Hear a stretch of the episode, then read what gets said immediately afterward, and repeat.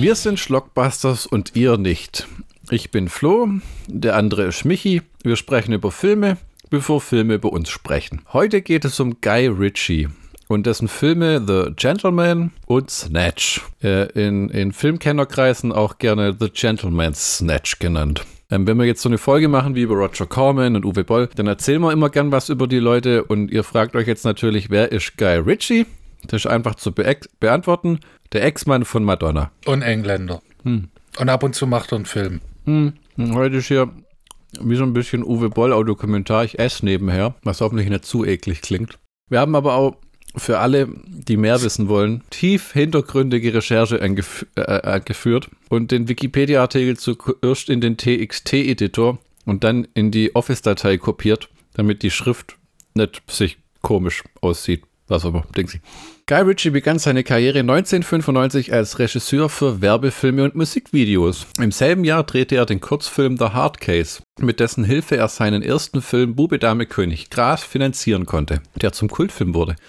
Der darauffolgende Film Snatch, Schweine und Diamanten bot ein größeres Star-Ensemble mit Schauspielern wie Brad Pitt und Benicio del Toro. Außerdem hatte Ritchie für Snatch ein wesentlich größeres Budget als bei seinem Debütfilm. Mit seiner damaligen Ehefrau Madonna drehte Ritchie 2001 das kontroversierte das, das kontroverse Musikvideo What It Feels Like for a Girl und den Kurzfilm The Higher, Star für BMW. Toll. Sein Spielfilm Stürmische Liebe Swept Away 2003 mit Madonna in der Hauptrolle fiel sowohl bei Kritikern als auch kommerziell durch. Weil dann Leute eben doch noch einen Sinn für Geschmack haben. Aber nicht bei den Razzie Awards. Zwei Jahre darauf verfolgte mit Revolver der dritte Film Bridges mit Jason Statham in der Hauptrolle. Kommerziell konnte der Film nicht an die Erfolge von Bube Dame und Snatch anknüpfen. Jedoch ist der Film, ist das der Film, mit dem Ritchie bis dato zum, am zufriedensten war. Was ich fast echt komisch finde, weil ähm, Revolver ist der, den ich überhaupt nicht verarbeitet habe. Den haben wir, glaube ich, beide mal gesehen, aber der ist mir komplett aus dem Gedächtnis raus. Äh, Revolver habe ich nie gesehen. Muss ah, ich tatsächlich okay. mal beichten. Ähm, 2008 drehte er den Film Rock'n'Roller mit Gerald Butler. Im mhm. gleichnamigen Jahr führte Ritchie Regie beim Nike-Werbespot Take It to the Next Level sowie für Nespresso bei den Spots der Werbereihe What Else mit George Clooney. Im Jahr darauf erschien Ritchies Film Sherlock Holmes mit Robert Downey Jr. und Jude Law. 2011 kam die Fortsetzung, 2015 kam Codename Uncle. Nach der Fernsehserie, äh, hast du die mal, den mal gesehen, den Film? Äh, die, ich habe ein paar Filme gesehen, ja. Wie ein paar Filme? Äh, da, da gibt's, äh, das ist eine Filmserie quasi, Solo für Onkel. Hast du den Ach Film so, von Guy Ritchie gesehen? Den habe ich nicht gesehen. Hm. Aber dafür die aus den 60ern. Ah, gut? Ja, ist halt so 60er Jahre Agentenstoff, ne? Aber äh, Dave, ein junger David Cullum, der äh, hm. bekannt wurde als Ducky äh, bei Navy CIS. Oh, okay. Guy Ritchie hat dann noch nachgelegt mit ähm, King Arthur, Legend of the Sword, wo er Charlie Hunman kennengelernt hat. Der Film selber war auch ein komplettes Gegröße wieder. Also fand ich so, da du nicht wirklich gewusst, was er da macht mit dem Uncle und Legend of the Sword. Wie wenn er jetzt versucht, jetzt mache ich halt mal den Blockbuster-Typ. Hat aber nicht funktioniert. Beide Filme waren horrende Flops und haben irgendwie auch nicht ins ihn reingepasst, äh, in sein Schema, ein Beuteschema halt. Man muss sagen, die besten Filme macht der Kerl immer, wenn er ähm, diese Gangsterfilme dreht und die auch selber schreibt zum Teil. Ja, genau. Und äh, er hat zum Beispiel einen Riesenerfolg gehabt mit Aladdin. Das sei ihm gegönnt, dass er da auch kommerziell mal sich bestätigt fühlt. Aber jetzt hat er witzigerweise gerade, Jason Statham ist ja irgendwann von diesen Gangsterfilm irgendwie als so eine Art Sylvester Stallone Schwarzenegger ins Action-Genre. Und Guy Ritchie hat gerade mit dem zwei so Dinger abgedreht. Mhm. Der eine ist Wrath of Man, wo wir den Trailer uns angeguckt haben. Das sah ganz gut aus. Es sah halt aus wie so der typische Jason Statham Actionfilm. Ja? Er in der Hauptrolle unbesiegbar, knallt alle ab, weil er irgendwie den Tod seines Sohns rächen muss. Wenn man den Trailer gesehen hat, hat man eigentlich schon eine ganz gute Vorstellung von dem Rest vom Film irgendwie so.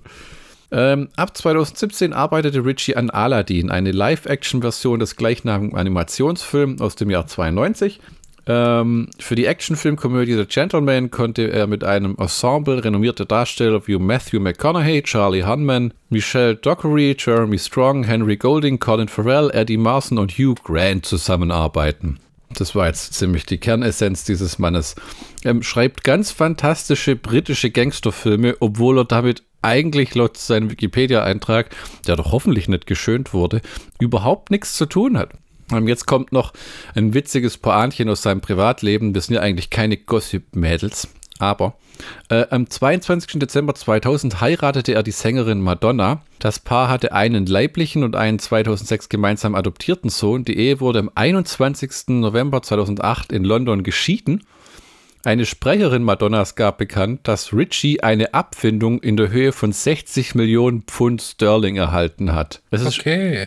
einer der wenigen Männer, die bei einer Scheidung die Kohle bekommen haben und nicht die Frauen. Das sind ja immer die Frauen eigentlich. Na gut, aber nicht, wenn deine Scheißfrau Madonna ist. Ich weiß nicht, ob 60 Millionen Pfund Madonna wirklich gespürt hat überhaupt. Das ist, das ist ja auch egal. Hauptsache du spürst. Äh, Das ist witzig, der, ist so quasi wie James Cameron, der Linda Hamilton geheiratet hat und der dann in der Scheidung irgendwie 80 Millionen Dollar zahlen musste. Da, da ist schon mal so, deine Erfolgserwartungen sind erstmal nicht mehr so hoch, weil du denkst, es läuft ja eigentlich. Aber ich glaube, der Kerl hatte äh, schon, ja, ich weiß nicht, hatte der schon ausgesorgt mit seinen Gangsterfilmen? Wahrscheinlich eher nicht. Das Nee, kam wahrscheinlich eher so um Am die, die Hungertuch hat er auch nicht genagt. Ja, das allerdings war. Ich finde es auch witzig, wenn man die Extras auf der Snatch-DVD anguckt, wo der halt so gebleichte blonde Haare, Riesennarbe im Gesicht, jung. Und Jetzt ist es auch so ein stattlicher Kerl, der nur im Anzug auftritt und richtig schick aussieht. Ja? Gentleman. Äh, wir kommen zum gleichnamigen Film The Gentleman. Der Boulevardreporter Fletcher Hugh Grant stattet Ray, Charlie Hunman, äh, seines Zeichens rechte Hand des Drogenbosses Mickey Pearson, Matthew McConaughey, einen abendlichen Besuch ab. Im Gepäck hat der schmierige Teilzeitdetektiv eine schier unglaubliche Geschichte in Form eines Drehbuchs rund um Mickey, der sein Drogenimperium abstoßen und in höhere gesellschaftliche Kreise aufsteigen will, sowie die Forderungen, 20 Millionen zu bekommen, um die Geschichte nicht an die Daily Print zu verkaufen, eigentlich The Sun oder was ist Daily Mail, ist ja in Großbritannien, Daily und, Mirror. Mickey, ja, und Ma Mickys Pläne zu ruinieren. Doch Ray lässt sich kaum in die Karten schauen und Fletcher scheint es bei seiner Erzählung über einen Drogenkrieg mit der Wahrheit nicht immer ganz genau zu nehmen. Dennoch hört Ray den Ausführungen interessant zu. So, jetzt muss ich sagen, normalerweise, wenn wir so eine Podcast-Episode aufnehmen, habe ich manchmal bis zu 16 albernen Seiten Notizen. Hier habe ich für das ganze Ding mit Snatch, obwohl es ja dein Film ist und da haben wir inzwischen den Rhythmus drin, dass ich dich nicht mehr über den Haufen quatsch, sondern jeder sauber einen Film macht. Ähm, ich habe vier Seiten Notizen, dann hört's auf. Und zwar für alle beiden Filme. Ähm, ich hatte bei The Gentleman, lass es uns ein bisschen anders aufziehen als sonst, äh, ähm, das gleiche Syndrom, bei dem ich mich mit allen ähm, Guy Ritchie-Filmen konfrontiert sehe. Und zwar beim ersten Mal angucken, raff ich kaum, was passiert. Bei Rock'n'Roller ging es mir auch so. Da hat der Film auch erst nach drei, vier Mal Ansehen seinen Charme spielen lassen. Mhm. Bei The Gentleman war es so, wahrscheinlich weil ich ausgehungert war nach, guter, na, nach gutem Film. Hm. Da war ich schon mit dem Ab Abspann. Also Guy Ritchie hat, äh, den, nee, Quatsch, den Vorspann meine ich. Äh, Guy Ritchie hat den, äh, die hohe Kunst des Vorspanns äh, perfektioniert. Also du siehst schon heutzutage kein Film mehr mit einem gescheiten Vorspann. Ja, früher war das ja so eine Regel von der MPAA. Ihr müsst aufgrund von Gewerkschaften diesen Vorspann drin haben. Dann hat George Lucas das mit Star Wars ausgenockt, wo er gesagt hat, ich will aber nicht. Und jetzt ist man dazu übergegangen, das einfach wegzulassen. Du siehst es nur noch bei so B-Movies, die sich irgendwie auf vertragliche 90 Minuten strecken müssen. Ja, oder äh, das sind halt normale Einblendungen, Texteinblendungen, aber äh, Mhm, Guy mhm. Ritchie macht es wirklich oldschool mit einem separaten Vorspann, wie bei äh, da, damals bei den James Bond-Filmen auch. Großartig. Es macht einfach was her, du steigst äh, ähm, Du hast in den Film du- besser ein. Äh, Genau, du hast schon so eine Grundstimmung mit der Musik und mit der Machart Mhm. vom Vorspann. Weißt, wer mitspielt. Und äh, ich habe zuerst gar nicht geschnallt, dass das Hugh Grant ist. Weil Tatsächlich, den haben sie so umgemodelt. ich habe zuerst gedacht, das wäre äh, gu- gut, das dafür wäre jetzt zu alt, aber äh, Griff Rhys Jones. Ähm, Aus Snatch.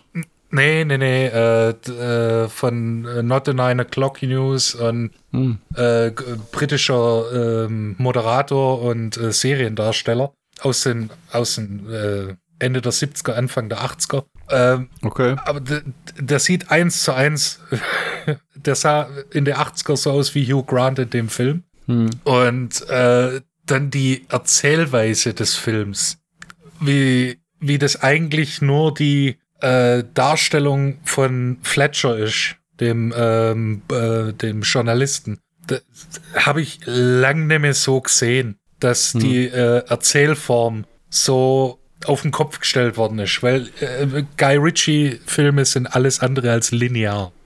Ja, man denkt, man denkt am Anfang, ah, okay, das ist die Pulp Fiction-Nummer. Ja, Matthew McConaughey wird erschossen am Anfang.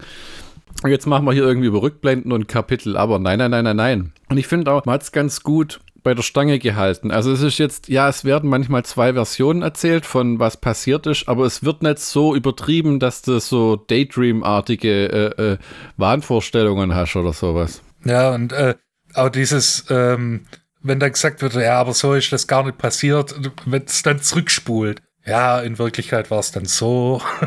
Also die, und, und auch die Person des Fletcher ist großartig. Ja, Hugh Grant, der Pretty Boy, sieht halt in dem Film aus wie so ein vernarbtes Journalist. Ja, wirklich, aber wirklich. Und wie er sich auch verhält. Ja. Ne? So mit dem, uh, uh, I wouldn't mind if you open another bottle. Lässt sich da komplett verwöhnen und durchpampern. Der, ich muss sagen, das hört man ja an meinen Notizen, wenn ich drüber rede. Der Film hat mich am Anfang genervt. Was mir immer passiert bei den Garage-Filmen, also Bube, Dame, König, Gras, dem kann man einfach folgen. Snatch geht auch. Re äh, Revolver fand ich sehr komplex. Rock'n'Roller war durch sein unglaubliches Erzähltempo schwer zu verinnerlichen, weil du hast ja. in jeder Szene passiert so viel und du hast, glaube ich, drei, vier Handlungsstränge, die alle irgendwie zusammenlaufen, sich wieder trennen und pipapo. Genau, sich äh, äh teilweise aufeinander beziehen. Hm. Und äh, das ist äh, Oh, ähm, was habe ich gelesen? Ähm, Hyperlink Cinema. Oh. Dass du verschiedene äh, Erzählstränge hast, die sich kreuzen, äh, wieder auseinandergehen, parallel laufen und dann am Ende in einen Erzählstrang übergehen. Hm. Das ist auch äh, hier so ein bisschen der Fall. Nach so der Hälfte hat es mich langsam ähm, ähm, für sich gewonnen. Weil ich am Anfang auch gedacht habe, mit diesem Charlie Hunman, dessen Namen ich bestimmt sag und was einige bestimmt total ankotzt, aber ich weiß es halt nicht besser, okay? Ähm, den kenne ich hauptsächlich auf Sons of Anarchy. Diese Motorradbiker-Serie ja, ja. mit Ron Perlman. Das war auch so eine klassische Serie für mich. Ich habe die am Anfang gern geguckt, aber mit jeder kommenden Staffel war es irgendwie so, ja, jetzt habe ich genug von dem Zeug dann langsam mal. Und ich habe noch keinen Film mit diesem Typen gesehen, der mir gefallen hat. Und da habe ich auch gedacht, das ist halt so ein hübscher, junger Schauspieler, den sich halt Richie da so hinzüchtet hat, wo man auch im, im IMDB-Trivia liest, ja, um die auf ihre Rolle vorzubereiten, war er mit denen Kleider kaufen und so Zeug, wo ich denke, okay. Ja, um in die Figur reinzukommen. Und ich meine, die sehen ja, der sieht ja schon sehr schick und gepflegt aus in dem Film. Da Aber majestätischen Bart. Ja, wahrlich. Was mich dann auf seine Seite gezogen hat, war die Szene mit den Jugendlichen, die sie dann verfolgen, ja. um die Handys zu holen. Dann war ich an Bord, weil dann kommt auch das Drehbuch so langsam, äh, zeigt seine Stärken. Das ist halt so ein typisches Ding, ja, was man wahrscheinlich heute nicht mehr gewöhnt ist durch das ganze Actionkino. Du musst einem Film Zeit geben, die Charaktere einzuführen, die Handlung aufzubauen und logische Fägen zu spinnen. Ja? Wenn du irgendwie gleich erwartest, dass so, okay, alles klar, Aliens greifen die Welt an und die Avengers sind im Universum verstreut.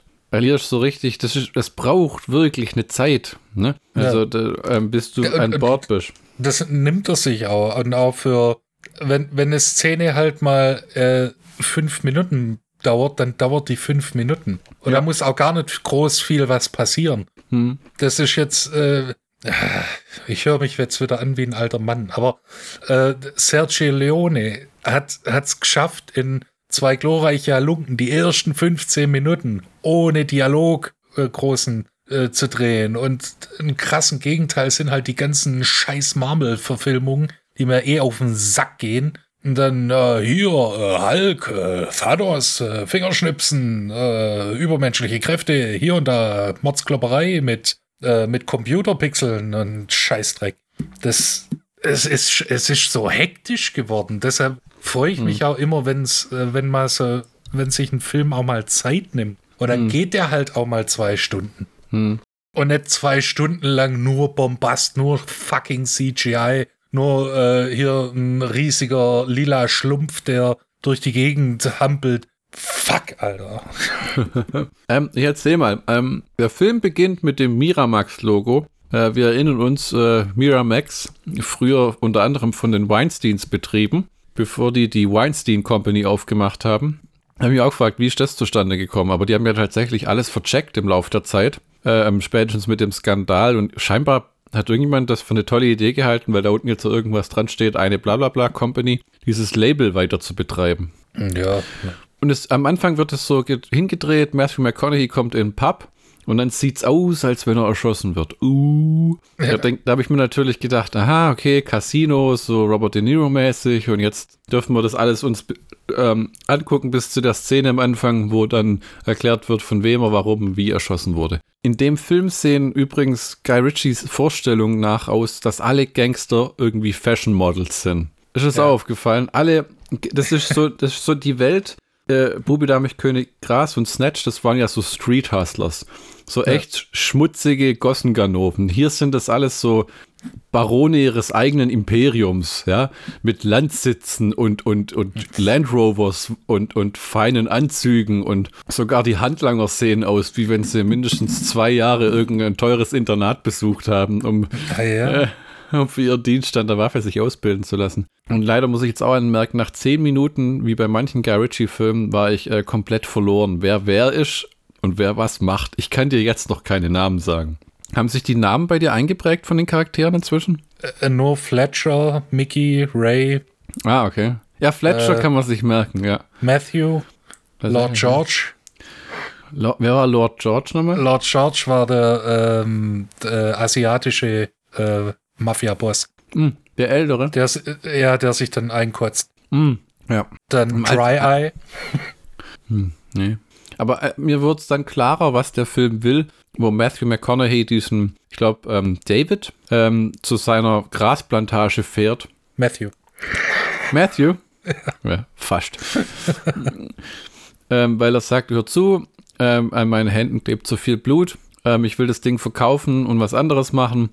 Und es soll fortgeführt werden, weil irgendwann wird das Zeug legalisiert und dann kann man hier quasi den legalen Markt bedienen und dann wird es noch mehr wert sein und bla bla bla. Und er will das quasi als Drogenbaron an noch einen reicheren Schnösel verkaufen, der dann auch rummeckert, ja, was sollen hier 400 Millionen Pfund wert sein? Und der erklärt, pass auf, ähm, es gibt viele Lords äh, in Großbritannien, die zahlen allerdings einen Arsch voll Grundsteuer jedes Jahr und haben keine richtigen Einnahmen, was ja tatsächlich in Deutschland auch so ist. Deswegen kannst du diese ganzen Burgen besichtigen und für Hochzeiten mieten weil diese ehemaligen Adelsimperien alle keine richtigen Einnahmenquellen mehr haben.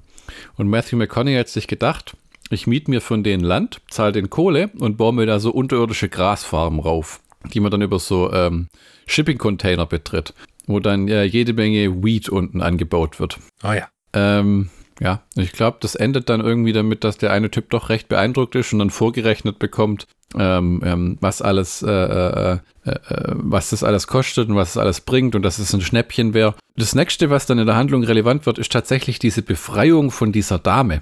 Also da ist irgendwie gibt es so eine schäbige Wohnung mit so Drogenkiddies. Ja, äh, das kommt daher, dass ähm, äh, das ganze Imperium soll für 400 Millionen Pfund verschachert werden. Und dann wird aber eine Farm überfallen. Hm. Sind und das schon diese komischen Karohosen tragenden YouTube-Kämpfer? Ja, genau. Hm. Die dann die äh, überfallen und äh, das ganze System von äh, Mickey so ein bisschen ins Wanken bringen. Jetzt äh, ist so, dass die äh, Grundbesitzer, also es gibt, äh, glaube zwölf Farmen oder so, ähm, die sind dann verunsichert und Mickey muss auch äh, die Plantage zumachen hm. weil ja das jetzt so ein bisschen äh, das Geheimnis gelüftet worden ist von der Farm. Hm. Und äh, da auch so ein bisschen mit den Leuten befreundet ist, ähm, kommt einer auf ihn zu und sagt, jo, meine Tochter, die ist äh, heroinsüchtig und verkehrt in schlechten Kreisen. Äh, wir wollen sie gerne wieder bei uns haben. Und das ist dann die, ähm, die Tochter äh, von dem ähm, von dem Adligen, äh, die, die dann befreit wird, oder in Anführungszeichen befreit wird äh, aus der Wohnung. Hm. Junkie-Wohnung. Genau. Gut erklärt. Ähm, weil dann wird Charlie Hunman und ein paar Schergen losgeschickt, um diese Junkie-Wohnung auszuhebeln. Und die, das ist recht witzig, die kommen da rein, so nach dem Motto, okay, wir sind irgendwie völlig unterfordert. Der Fahrer unten wird dauernd angequatscht von so Hosenscheißern, die sein Auto angucken. Und dann gibt er jedem dem von irgendwie so 10, von den 10 Pfund. Und die wollen ihn dann auch noch überfallen oder was weiß ich. Aber ich glaube, da wird nie wirklich gezeigt, wie der die. Nee, der hat eine Knarre, gell? So nach dem Motto, ja, verpisst, genau, ver, ja. verpisst euch. Macht euch aus dem Staub. Und äh, oben in der Wohnung gibt es ganz gut, fallen auch richtig gute Sprüche. Also das sind so richtig noble Henchmen, die da anrücken, um diesen, dieses Dame zu, mitzunehmen. Die wollen die nicht gehen lassen. Und dann sagt er, ich weiß, wer ihr alle seid. I know who you are. Sucks a cock for five Dollar, äh, for five pound bag. Und der Typ sitzt sich so hin wie, oh, okay. Sie nehmen das Mädchen mit, aber in Handgreiflichkeiten wird einer von diesen äh, Drogenjunkies aus dem Fenster geworfen und landet, landet auf dem Asphalt. Das fand ich äh, äh, auch klasse, wie das dann, wo er sich rechtfertigen äh, muss vor Matthew McConaughey, der Charlie Hunman nachher, wo er sagt, You killed someone? Uh, und dann Charlie Hunman, no, uh, gravity killed him, but, but the push out of the window didn't help. Und dann müssen sie die ganzen Handys einsammeln von den Scheißern, die da um das Auto rumstanden, die da Videos von gemacht haben und Selfies, wie eben die nichtsnutzige Jugend heutzutage so Dinge tut. Und dann äh, verfolgt er einen von denen die, in so eine Seitenstraße, zu, wo seine Homies abhängen. Und äh, der eine Typ kommt dann, sagt dann, pass auf, hier ist ein Bündel Bargeld, gib mir dein scheiß Handy. Also das ist ganz höflich, sagt nicht scheiß. Und wir gehen getrennter Wege. Und dann kommt so ein Typ mit einer Machete, der so, gib mir doch Money.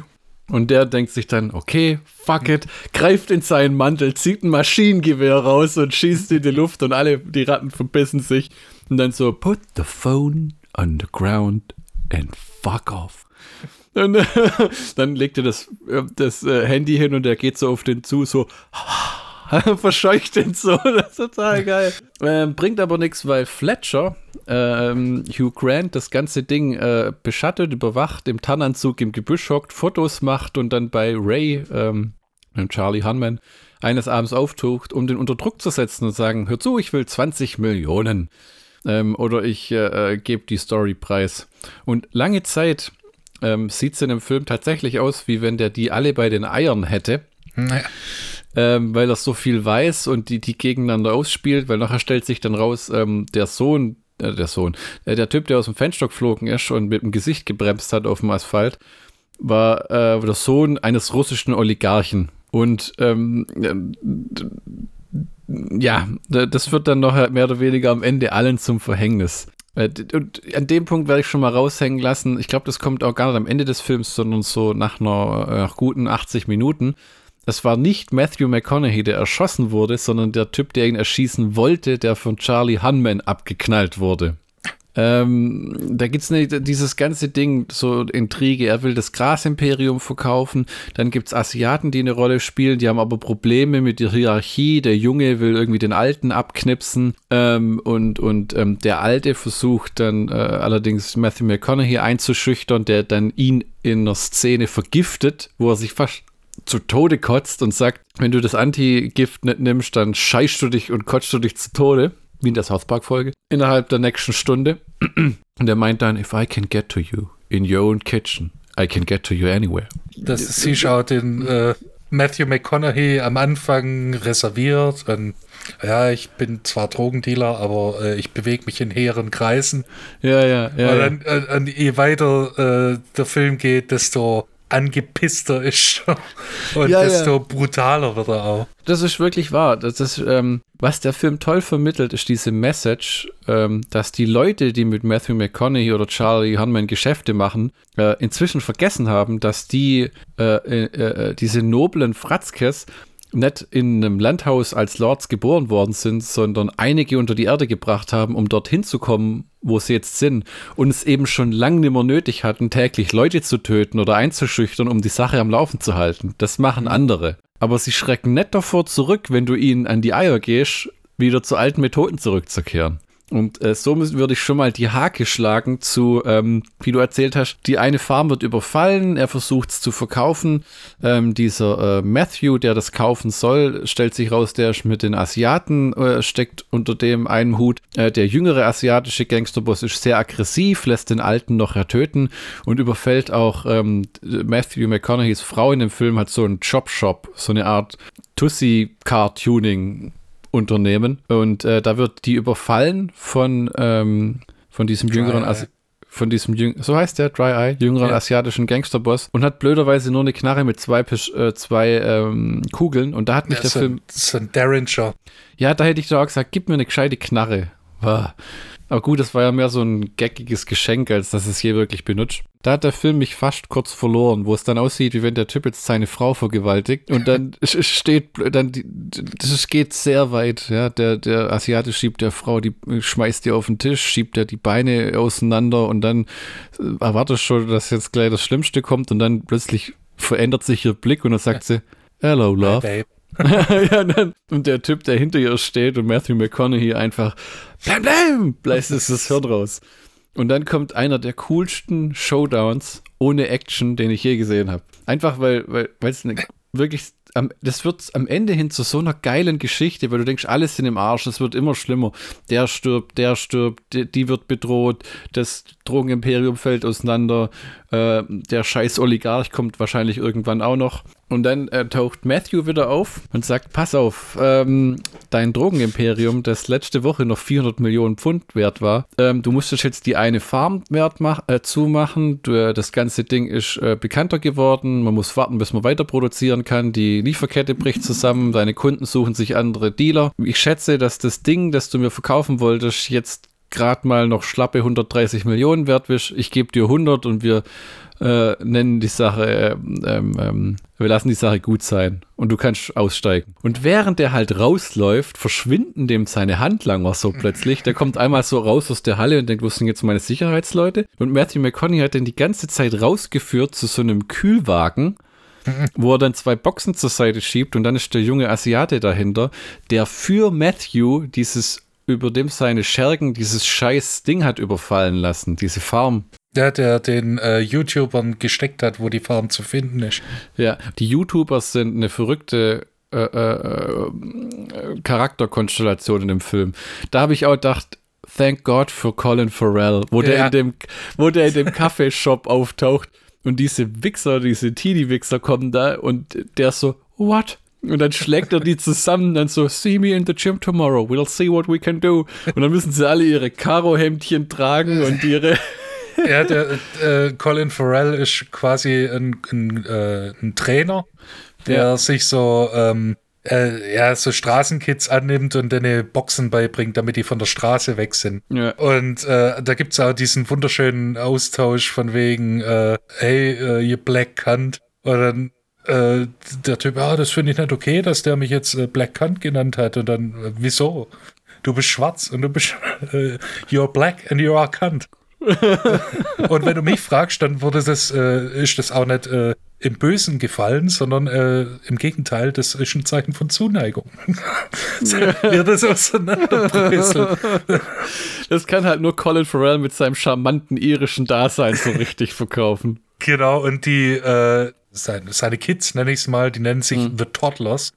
Oh Gott. Äh, die äh, haben das Ding ausgehoben und äh, Colin Farrell setzt alles daran, so, oh fuck, seid ihr dämlich. Okay. Ich gehe jetzt zu dem Typ hin und geht auch zu, de, äh, zu Ray und sagt dann, okay, meine, äh, meine Jungs haben euer, äh, eure Grasfarm hochgenommen.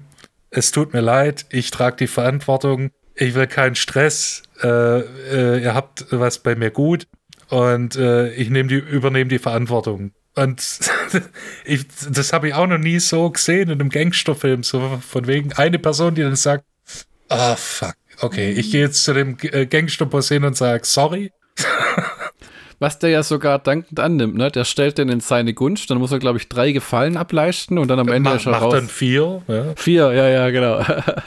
und, Unter ähm, anderem auch diese äh, Fletchers Chef, dieser, dieser äh, Wichsbeutel da ja, ja. gespielt. Äh, den, den, äh, ich habe den Typ gesehen und habe gedacht, oh fuck, der hat auch in äh, Filth oder im deutschen Drecksau äh, den, hm. äh, den Waschlappen-Kumpel von, äh, wer ist der, McAvoy, hm.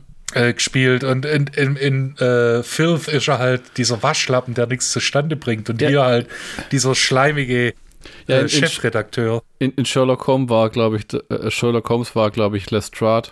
Der, ah, spielt, okay. der, der, spielt immer die Deppen in den Guy Ritchie-Filmen. Genau. Und die, äh, die äh, Colin Farrell und seine Jungs ne, äh, entführen den dann, setzen hm. den unter Drogen. Ja. und der das wacht dann auch, auf. Oh. Der wacht dann auf und sagt, äh, Colin Farrell sitzt da, hey, alles cool, wir, wir tun dir nichts. Hier hast du zwei, äh, äh, hier hast du zwei äh, Becher mit Tee, einer mit, äh, mit Zucker, einer ohne. Komm erstmal wieder klar. Deine Kleidung ist neben dir, sauber auf, äh, äh, sauber gefaltet. Und falls dich interessiert, hier ist ein Laptop. Wenn du auf die Leertaste drückst, wird ein Film abgespielt. und dann stellt sich raus, dass die den Chefredakteur unter Drogen gesetzt haben und der dann ein Schwein vögelt.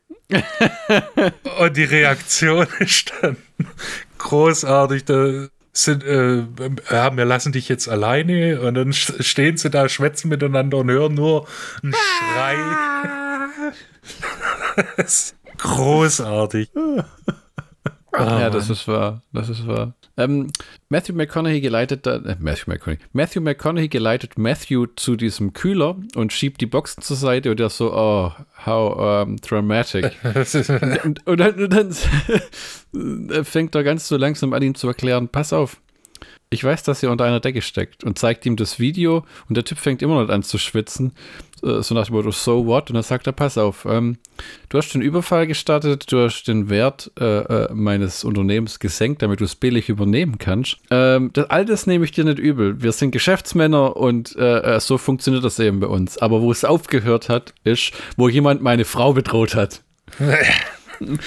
Und dann schreit er auch so an, my fucking wife! Wo dann das Mikrofon fast übersteuert, weil der äh, ziemlich cool. Und ähm, sagt dann zu ihm, pass auf, äh, ich bin kein Unmensch. Was jetzt passiert ist, wir sperren dich. Äh, ich will meine 400 Millionen.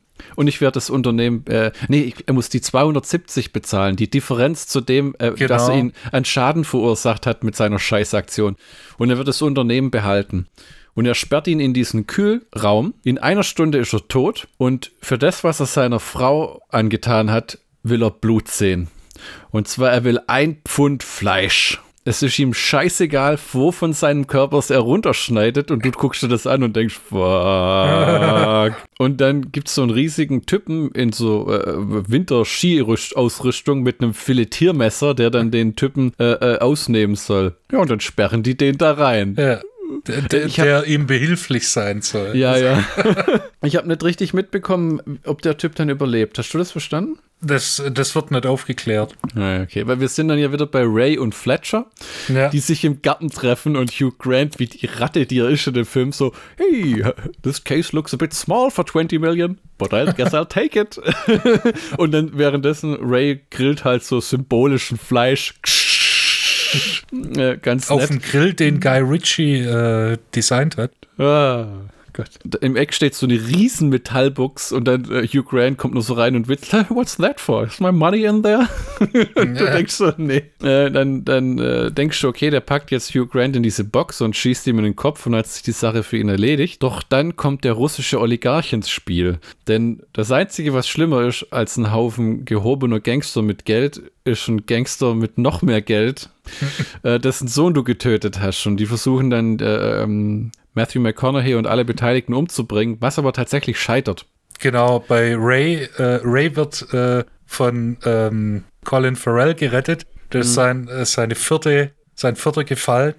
Ja. Und äh, wie war das? Ja, genau, seine Jungs äh, retten Matthew McConaughey. Ja, genau, der auch kurz aussah, wie wenn er jetzt am Arsch ist, weil plötzlich sitzen diese Russen in seinem Auto. Genau, und er liest noch die SMS von äh, Ray, wo drin steht, steig nicht in den Wagen. Also der, es gibt ein Happy End für die Hauptcharaktere in dem Film und dann endet ein weiterer wirklich toller Guy Ritchie Gangsterfilm, den ich wahrscheinlich beim zweiten Mal dann noch besser schätzen kann als beim ersten Mal. Äh, also die Handlung konnte ich nachvollziehen, äh, du konntest besser erklären, aber es war ein wirklich toller Film ja, von, ja. Zwei, von 2019 mit wirklich der schafft es ja immer wie bei Snatch mit Brad Pitt oder äh, ähm, hier so Leute wie Hugh Grant in Rollen zu stecken, wo sie eigentlich eine Performance abliefern, die nichts damit zu tun hat, was sie bisher gemacht haben.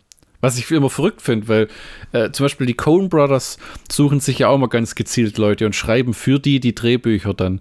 Aber das basiert immer alles auf irgendwelchen vorangegangenen Filmen, wo sie von denen beeindruckt waren. Ja. Hier kann, kann man nicht wirklich sagen, dass der Hugh Grant, den ihr hier seht, irgendwas mit Hugh Grant zu tun hat, wie man schon mal. Ich meine, das ist eigentlich so ein Schnulzenonkel. Ja? Für Hochzeiten und einen Todesfall und Ja, gut, jetzt, äh, jetzt ist er halt aus im Alter so langsam raus. Ja, ja. Muss er einen Charakterdarsteller raushängen lassen. Ich glaube, ich glaube, die, ja, ich glaube, die letzte Szene in dem Film war, wie ähm, Ray Fletcher einkassiert, der gerade bei einem Filmproduzenten, der glaube ich von Guy Ritchie gespielt ja, wird. Ja, genau, ja. Ähm, äh, den Film bewerben will und dann steigt er ins Taxi und dann ist Ray der, ihn, der ihn mitnimmt. Und dann noch panisch versucht auszusteigen. Hello. Oh, ja. Buenos dias, Fletcherino. Oh. Und es wird halt in einer Szene aufgelöst, dass während Fletcher immer vorgibt, alle beschattet zu haben und zu wissen, dass Ray den auch die ganze, der hat den beschattet, wie er die anderen beschattet hat. you might be good at your job, but honey, I'm a lot better. oh ja, der war, der war richtig gut. Also du hast toll, ähm, zum Schlockbusters tolle Schauspieler, du hast einen klasse Soundtrack, ne? äh, du hast klasse äh, Bilder, Kostüme und Make-up und Set-Design. Also sieht ja alles immer aus wie so auf Hochglanz. Das muss einem nicht unbedingt immer gefallen, aber es ist natürlich auch was Neues, weil äh, bisher waren die Gangsterfilme von ihm immer mit so Underground-Subkulturmenschen. Jetzt sind es halt so tatsächliche Mil Multimillionäre, die das so Na, teilweise legal. 400 Millionen Pfund. Ja, das ist schon äh, steuerfrei. Da muss, da muss eine Oma lange für stricken. Ja, das war. Ähm, wahrscheinlich ein Klassiker, der noch ein paar Jahre braucht, um endgültig als solcher anerkannt zu werden, behaupte ich. Oh. Womit wir schon bei Snatch angekommen wären. Richtig. Äh, Von Guy Ritchies zweiter Film. Ja. Nach seinem ersten. Wo, wo er im Making-of, das ich mir reinzogen habe, gesagt hat, er wusste bei Bube Dame König Gras nie, ob überhaupt die Leute am nächsten Tag auftauchen, weil er im Grunde kein Geld hatte, um die zu bezahlen. Und hier war seine das Positivste an ihm, er konnte die Dreharbeiten äh, äh, für ihn an dem Projekt, er konnte die Dreharbeiten genießen, weil klar war, dass das Ding finanziert ist. ja, aber halt auch ein, äh, ein richtig straffer Zeitplan. Ja, ja für alle Beteiligten. Und äh, für alle, äh, die sich fragen, wie konnte sich äh, Guy Ritchie bei seinem zweiten Film Brad Pitt sichern? Brad Pitt war Fan von Guy Ritchies äh, ersten äh, Debüt, also Bube Dame König Gras. Hm. Und hat gefragt, ja, kann ich, äh, kann ich mitspielen in deinem nächsten Film? Und Guy Ritchie hat gesagt, ja, klar. Das Tolle war natürlich, Guy Ritchie hatte zwar die, das Drehbuch zu, zu Snatch, aber hatte keine Rolle für Brad Pitt. Deshalb musste er aus dem musste er das Drehbuch umschreiben für die Figur, die Brad Pitt spielen konnte. Hm. Der, der, hat ja gesagt, er war, er hat gerade Fight Club gemacht und er war reserviert, was es anging, wieder einen Boxer zu spielen. Wobei Fight Club mit Snatch einfach mal einen Schiss zu tun hat, ja. wenn es ums Boxen geht. ja, gut. Und äh, was auch cool war, äh, Brad Pitt spielt ja in dem Film äh, ein, äh, wie, ein Gypsy. Ja, ein Zigeuner. Ja. Äh, ohne Schnitzel. Also nicht, nicht, nicht ein Sinti, nicht ein Roma, sondern einer vom fahrenden Volk. Ja. Also, das soll jetzt nicht abwertend klingen. Das ähm, ist halt so, äh, wie, wie, man sich halt so britisches, die, die Idee ist schon Sinti und Roma, aber das sind halt so britische Leute, die durch die ja, Gegend so reisen. Iren. Äh, Iren, die in, in einer Wohnwagenkolonne es wurde äh, bei Bube Dame König Gras wurde beschwert, dass sie alle äh, im Dialekt äh, sprechen, äh, Südlondoner, und dass das keiner verstehen würde. ja, viel hat, Spaß hiermit. Und, und Guy Ritchie hat da äh, damit reagiert, dass äh, niemand die Figur von Brad Pitt verstehen konnte. Nicht mal die Figuren im Film. Ja. Weil das einfach nur so ein Kauderwelsch ist, wo, man einzelne Wörter raushören kann. Äh, äh. Äh, zur, also Inhaltsangabe. Oder zum Inhalt.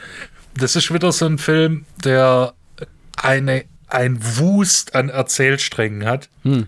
die sich dann irgendwann, die, wie, wie bereits äh, erwähnt, die sich kreuzen, die sich wieder trennen und dann am Ende dann doch zusammenführen.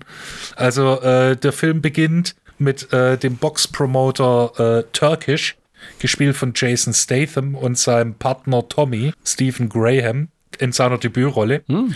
Hat er gut gemacht. äh, die äh, in ihrem ranzigen äh, Wohnwagen hocken und äh, fürs nächste, sich fürs nächste Bärnack, also illegales Boxen, Bärnackelboxing, Boxen ohne Handschuhe äh, vorbereiten. Tommy soll einen neuen äh, Wohnwagen besorgen. Den hat Turkish schon gekauft von Brad Pitt. Und der fährt dann äh, rüber Zum Gypsy Camp. Genau, und äh, lässt sich dann Stories vom Pferd erzählen, lä- lässt sich dann noch einen Hund aufschwatzen Ja. und äh, hängt, den, hängt den Wohnwagen an sein Auto, will losfahren und der Wohnwagen bricht zusammen. Als ähm, Begleitung hat Tommy, äh, Tommy ist natürlich nicht allein, sondern hat äh, den Boxer äh, Bomber Harris äh, dabei. Bomber versucht dann Brad Pitt und seine Kumpels äh, so ein bisschen einzuschüchtern. Das endet dann damit, dass Bomber kräftig eine ge gelangt bekommt. Was scheiße ist, weil Bomber sollte eigentlich äh, am Tag danach, glaub, äh, ein Match bestreiten. Und jetzt sitzt Türkisch richtig in der Scheiße. Ich weiß nicht, ob das zeitgleich stattfindet, aber in, wo ist das, Amsterdam, läuft ein äh, jüdischer Benicio del Toro, verkleidet als äh, konservativer Jude, also mit äh, Hut und Bart und Mit wunderschönem Akzent. genau, wie war das, äh, äh, Bobbele, ich weiß, äh, ich weiß mehr, was du nicht wusst. Und äh, stiehlt, äh, also raubt dann quasi so eine, so eine Diamantenschleiferei aus und hat dann so einen richtig fetten Klunker, so 86 Karat Scheißstein. Um den dreht sich so die Story so ein bisschen. Oh Gott, die, die Story ist so fucking kompliziert zu erzählen. also die ein- Jason Statham und sein Kumpel müssen diesen Boxkampf irgendwie hinbringen. Genau. Und, und ähm, die, die, ja, Ja. Also, äh, Sagen wir mal so, von Jason Statham. Da wird auch Bricktop eingeführt, äh, so ein Gangsterboss, der nett, nett ist. ja, you want some sugar? No, thank you, Turkish. I'm sweet enough.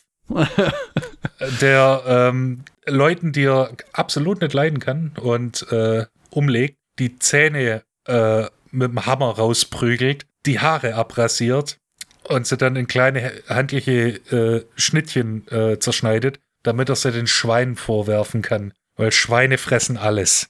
If you starve Und a die- pig, they will eat just about anything. But you gotta take out the teeth and the hair, or it will fuck with the piggy's digestion. Das war äh, äh, tatsächlich die bevorzugte, bevorzugte Wahl bei britischen Gangstern. Also äh, sie haben auch ab und zu jemanden einbetoniert. Also da gab es anscheinend auch so, ein, äh, so eine Telefonliste, wenn jemand äh, mitbekommen hat, dass eine neue Straße gebaut wird. Hey, hast du schon mitbekommen, da wird eine neue Straße gebaut. Ah, cool. Dann fahren sie mit ihrer Leiche dahin und lassen sie einasphaltieren. Aber die bevorzugte Wa- Wahl war tatsächlich, äh, die den Schwein zum Fraß vorzuwerfen, weil es hinterlässt wenig Spuren. Hm.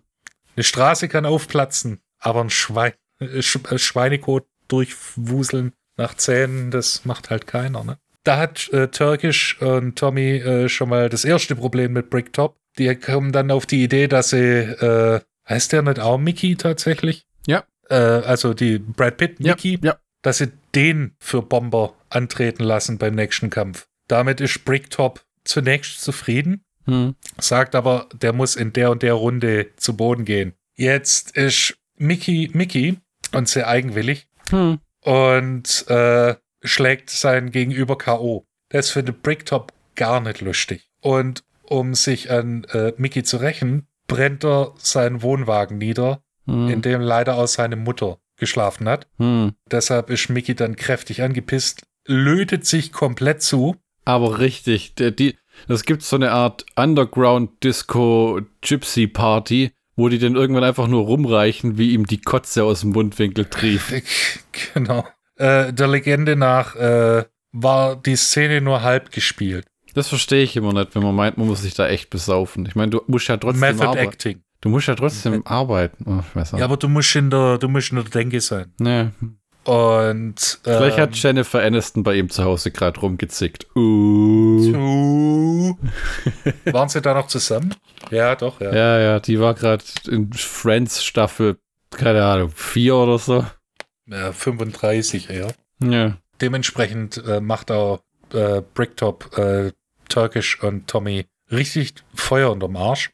Und beim nächsten Kampf muss auch, auch hier Mickey verlieren, Hm. Was Mickey nicht tut. Der wird zwar hart zu Klump geschlagen, Hm. aber kriegt kräftig auf die Fresse. Hm. aber äh, schafft es dann trotzdem, sein Gegenüber auszunocken. Turkish, Tommy und Mickey verlassen dann sehr, sehr schnell die, äh, die äh, Location und äh, es wird Rache genommen an Bricktop. Hm. Er wird erschossen. Und das ist Von, richtig äh, cool. So, oh, klopft, die wollen in ihren Van steigen und der Bricktop steht da, dann so, oh, give me the shooter. Und dann, dann siehst du nur äh, Jason Statham, den Tommy und äh, Mickey, wie sie da stehen und dann hörst du so, Blam! Und alle zucken zusammen, bin auf Mickey, der einfach nur da steht wie, Red, right. genau, weil Mickys Kumpels sind nämlich im Auto und reichen Bricktop nicht den Shooter, sondern äh, das Schrot. Oh, wow, ja. Der wird von zwei Doppelläufigen zersiebt direkt ins Gesicht. Genau, das gibt eine kräftige Sauerei. Hm. Der Kurt Cobain-Moment in Snatch.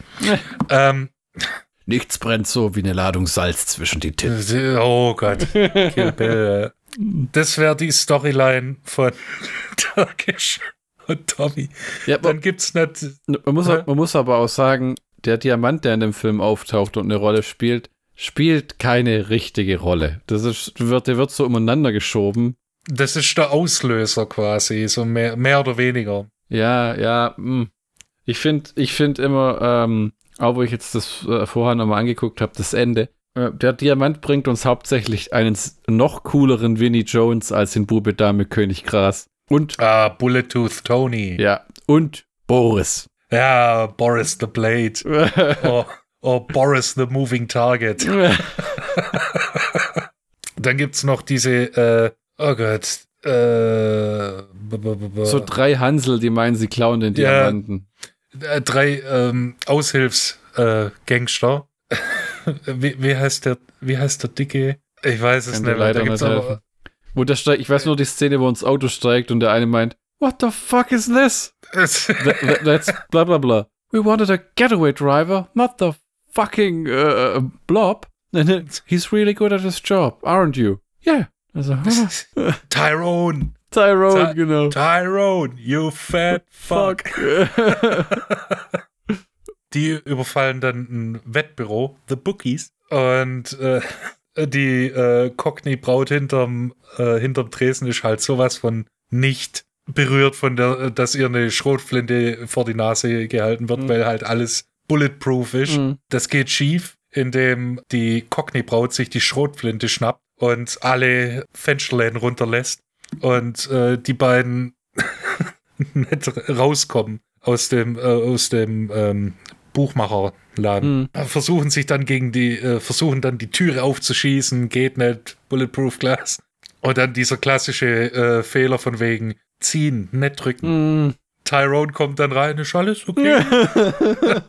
Und Die haben sich die Masken runtergenommen, sind schon, äh, haben es schon abgeschlossen. Und dann, oh fuck, ja, jetzt können wir raus. Und das ist ta anscheinend tatsächlich, äh, hat sich da Guy Ritchie diese äh, schief, äh, äh, hier Failed Robbery Videos angeguckt Mhm. und hat sich davon inspirieren lassen. Mhm. Kann man sich vorstellen. Leute, die zu Raubüberfällen neigen, sind nicht unbedingt die cleversten. Ja, und, äh, und dadurch, dass sie halt die Masken äh, runtergezogen haben und dann auch noch Tyrone, der, Irgendein beim Namen. den man nennt. auf der offene, äh, offenen Straße erkennt, Mhm.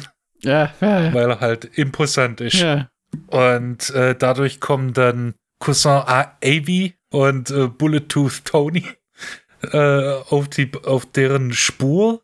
Und äh, Bullet Tooth Tony, Vinnie Jones, der ist einfach nur großartig. Ja, ich muss sagen, ich habe nach dem Film nie wieder einen Film gesehen. Das hat aber auch mit der Rollenvergabe zu tun, weil der arme Mann, der als Schauspieler tatsächlich toll ist. Äh, man muss dazu sagen, äh, er war äh, Profifußballer. Ja, und hat den Ruf als eine richtig fiese Drecksau. Also der, ja. der Typ hat dich ja auch einfach gebissen, wenn du ihm zu nahe gekommen bist. Und er ja, oder dir an die Eier gekniffen. Da gibt es ein ganz berühmtes äh, Foto, wo er gerade seinem Gegenspieler die, die, die Eier zerdrückt. Ja, also und leider war der später so ein bisschen verdammt, auch in X-Men und alles danach so diesen Henchman zu spielen, wo er kaum Dialog ja. hat und nur so Muskeln und hier und da. Das war ein bisschen schade, ehrlich gesagt. Inzwischen lebt er auch in diesem Straight-to-Video, Direct-to-Video-Action-Ding. Ja, und äh, hat Krebs überlebt, wow. seine Frau leider nicht. Oh. Äh, die hatten beide unabhängig voneinander äh, Hautkrebs. Scheiße, zeitgleich?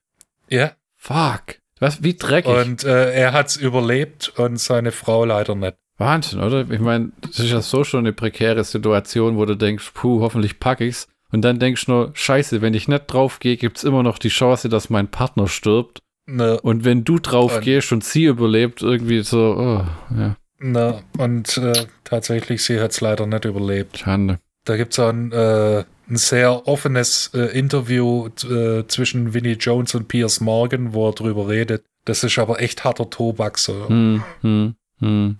Und äh, ja, äh, bei Guy Ritchie hat Vinnie Jones äh, sein Schauspieldebüt äh, gehabt hm. als Auftragskiller in Bube Dame König Gras hm. mit seinem Sohn, hm. also sein Filmsohn. Und hier spielt er eine ähnliche Figur, allerdings ohne Kinder. Dafür mit zwei Kugeln als Zähnen. Ja. Weil er, weil er in der Vergangenheit sechsmal angeschossen wurde und es überlebt hat. und sich die äh, zwei, äh, zwei Kugeln dann als Zähne hat einsetzen lassen. Deshalb Bullet Tooth Tony. Yikes. Der eingeführt wird mit seinem äh, Signature Move anscheinend, äh, indem er jemanden die Autotür ins Gesicht hält. ja, genau. War das in dem Film oder war das in, in Bube Dame König Gras, wo er zu einem sagt, wo er telefonieren will, reich mir mal die Tröte? das war, glaube ich, Snatch. Ich glaube, das war. Äh, ja. Mit diesen Zwillingen, ja, ja, die dieses, diese. Äh, ja, genau. Die dieses, äh, diese Pfandleihe da betreiben. Genau. Äh, im, im, Verlauf äh, treffen sie dann auch auf ähm, Boris the Blade im, äh, im Café. Hm. Von allen.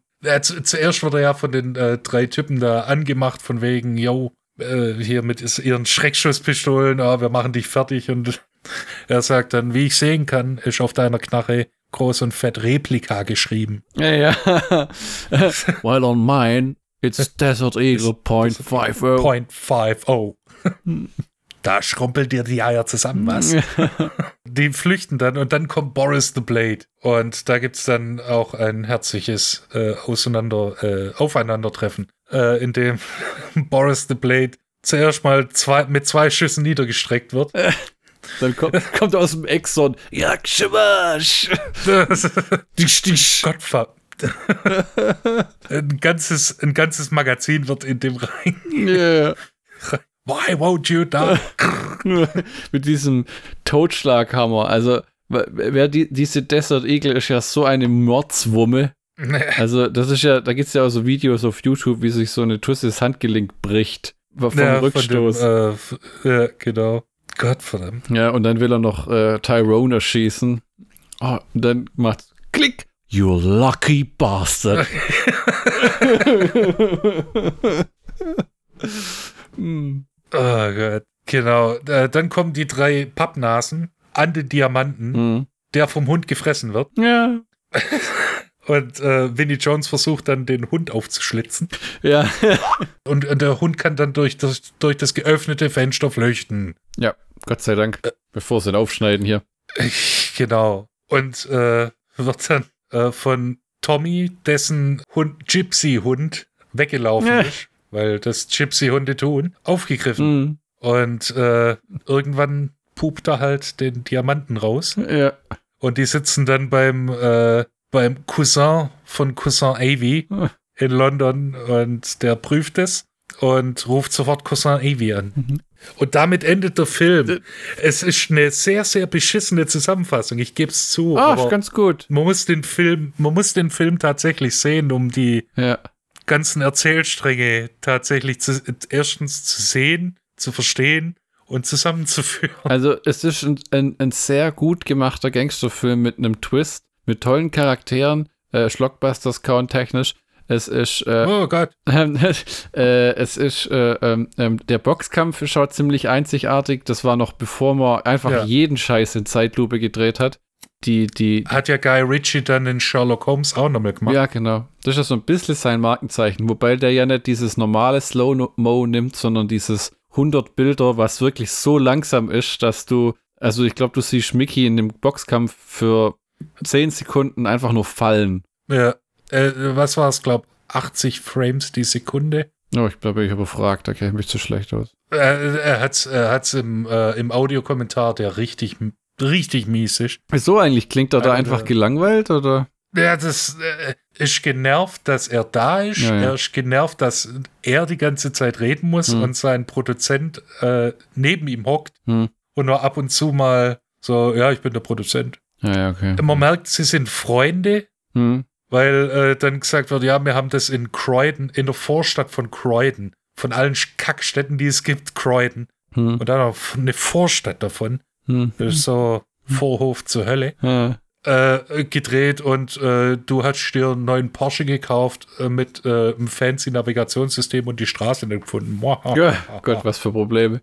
Ja, d- Das Ende ist aber wirklich toll, wo die den Hund finden, also Jason Statham und Tommy.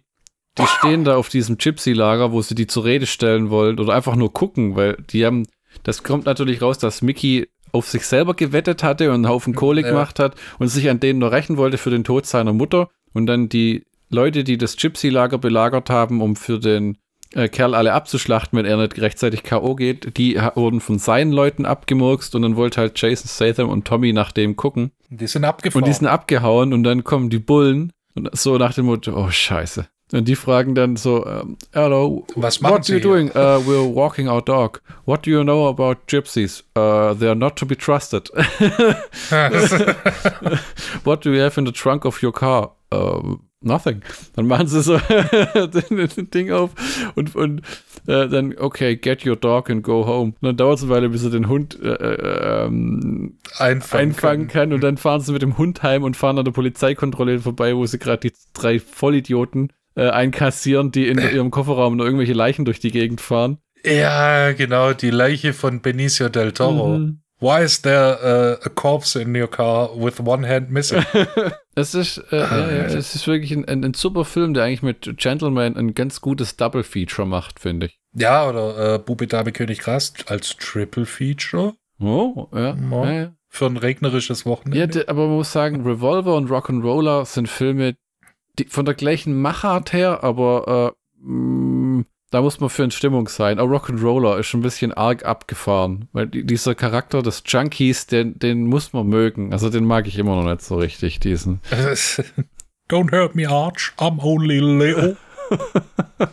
Ja, ja, naja. Aber d- das, wa- was ich an Guy Ritchie toll finde, äh, das ist genauso wie Sergio Leone, äh, Stanley Kubrick oder Terry Gilliam. Du musst nur eine Minute von dem Film sehen und zu wissen, wer Regie führt. Ja, das war Weil der wirklich so einen einmaligen Stil hat. sehr markant. Das, das finde ich, finde ich, äh, äh, auch bei Rob Zombie. Hm. Du, du merkst sofort, du, dass du einen Rob Zombie-Film guckst, auch wenn der wahrscheinlich nie im Fernsehen laufen wird. Das stimmt tatsächlich. Ich stelle mir das arg schwer vor, diese Dinge auszuwerten, weil die meisten Filme, die ab 16 sind, da kannst du halt sagen, ja, die schlachten man ein bisschen zusammen und dann bringst du um 20.15 Uhr. Ich wüsste nicht genau, wie lange der Devil's Rejects werden würde, wenn RTL versucht, den um 20.15 Uhr auszustrahlen. Und selbst wenn sie den um 22.15 Uhr bringen, wäre es noch eine interessante Geschichte. Äh, ich, ich, ich weiß gar nicht, ich- House of Thousand Corpses ist, glaube ich, inzwischen nicht mehr indiziert. War aber mal eine Zeit lang. Äh, Ja, äh. aber ich glaube, gerade wegen diesem Einheit, äh, diesem Stil, den ja Edgar Wright zum Beispiel hat, tun sich, dies, ja, genau. tun sich diese Leute so furchtbar schwer, wenn es dann um so Mainstream-Kino geht. mein Guy Ritchie hat zwei Katastrophen gelandet mit Codename Uncle und äh, The Man from Uncle und äh, äh, ähm, King Arthur, bis er dann mit Sherlock Holmes, das kam ja davor, glaube ich, Sherlock Holmes. Ja gut, aber dieser Madonna-Film, der war ja komplett für Das war halt so ein Passion-Love-Project. Das wollte wahrscheinlich die machen und er als Regisseur und dann haben sie gesagt, wie so Paul W.S. Anderson und Mila Jovovich, ja fuck it, machen wir zusammen, dann können wir, sehen wir uns jeden Tag und sind wir nicht irgendwie am Arsch der Welt voneinander getrennt. Ähm, aber das ist so viele tun sich wirklich schwer. Edgar Wright ist ja auch bei Ant-Man äh, rausgeflogen, weil er sich geweigert hat. hat man, jetzt inzwischen weiß man warum. Der hat sich geweigert, Anspielungen auf andere Marvel-Filme und diese scheiß Verknüpfung, was heißt scheiß Verknüpfung, die Verknüpfung zu anderen Filmen herzustellen. Nee, nee, nee, ist schon richtig. Ist die, schon die Verknüpfung zu anderen, er hat gesagt, ich mache hier jetzt meinen eigenen Film, ich muss nicht irgendwie einen Charakter für die Avengers einführen oder irgend so ein Zeug, das juckt mich alles nicht, davon will ich nichts wissen. Und dann hat Kevin Feige halt gesagt, okay, siehst du die Türe äh, Okay, Sam Raimi. ja. Siehst du die Türe da drüben? Du darfst sie gerne benutzen. Und ähm, ähm, Guy Ritchie, bin gespannt auf die Jason Statham Actionfilme. Ob das so eine Freundschaftsnummer war, kommen wir machen, weil der Trailer, das muss ich jetzt sagen, lässt nichts von Guy Ritchie anmuten. Ja, das könnte auch jeder normale oder äh, auch hier äh, Luc Besson. Hätte jetzt, auch, ja, äh, hätte jetzt auch Simon West sein können, ne? der da diese schon diverse Jason Statham und Expendables 2 gemacht hat. Ähm, und äh, äh, ja, ja, ja, ja, ja. Also Rob, Rob Zombie kannst du ja vergessen. Der hat es ja mit dem Mainstream, was das angeht, versucht mit Halloween. Und es war sehr interessant. und es ist komplett gescheitert. Wobei, das ist auch wieder so ein Ding. Ich bin, bei manchen Sachen bin ich einfach froh, dass sie gemacht wurden. Muss ja nicht alles hunderte Millionen einspielen. Und, äh, und, Kevin Smith hat ja zum Beispiel auch mal gesagt, tatsächlich habe ich mit dem mal direkt eine Twitter-Message gewechselt, wo ich auf Twitter war damals. Uh. Dann habe ich gefragt, hat er keine Angst, dass er bei den Box-Office-Misserfolgen irgendwann keine Arbeit mehr kriegt? Und dann hat er gesagt, so funktioniert das witzigerweise gar nicht. Weil ähm, das, die Kinoauswertung allein spielt gar nicht die allergrößte Rolle. Das ist natürlich, wenn du Cop-Out mit 60 Millionen in Sand setzt, dann gibt dir nicht jemand nächstes Jahr wieder 60 Millionen, um es nochmal zu machen. Nee. Aber wenn das Ding halt auf DVD nochmal 30 Millionen einholt, dann drehst du halt Zeug wie Tusk, Red State, Yoga Hosers, die dann halt ihre 20 Millionen im Home-Video holen und dann nur eine Million mhm. oder zwei kosten. Äh, und so tatsächlich arbeiten diese Leute quasi endlos, scheinbar. Ne? Das sei ihnen ja gegönnt. Ja, das wohl war. Ich befürchte, ja. dass, dass das die, das Ende. Ja, genau, von, genau. Das, von Folge 26.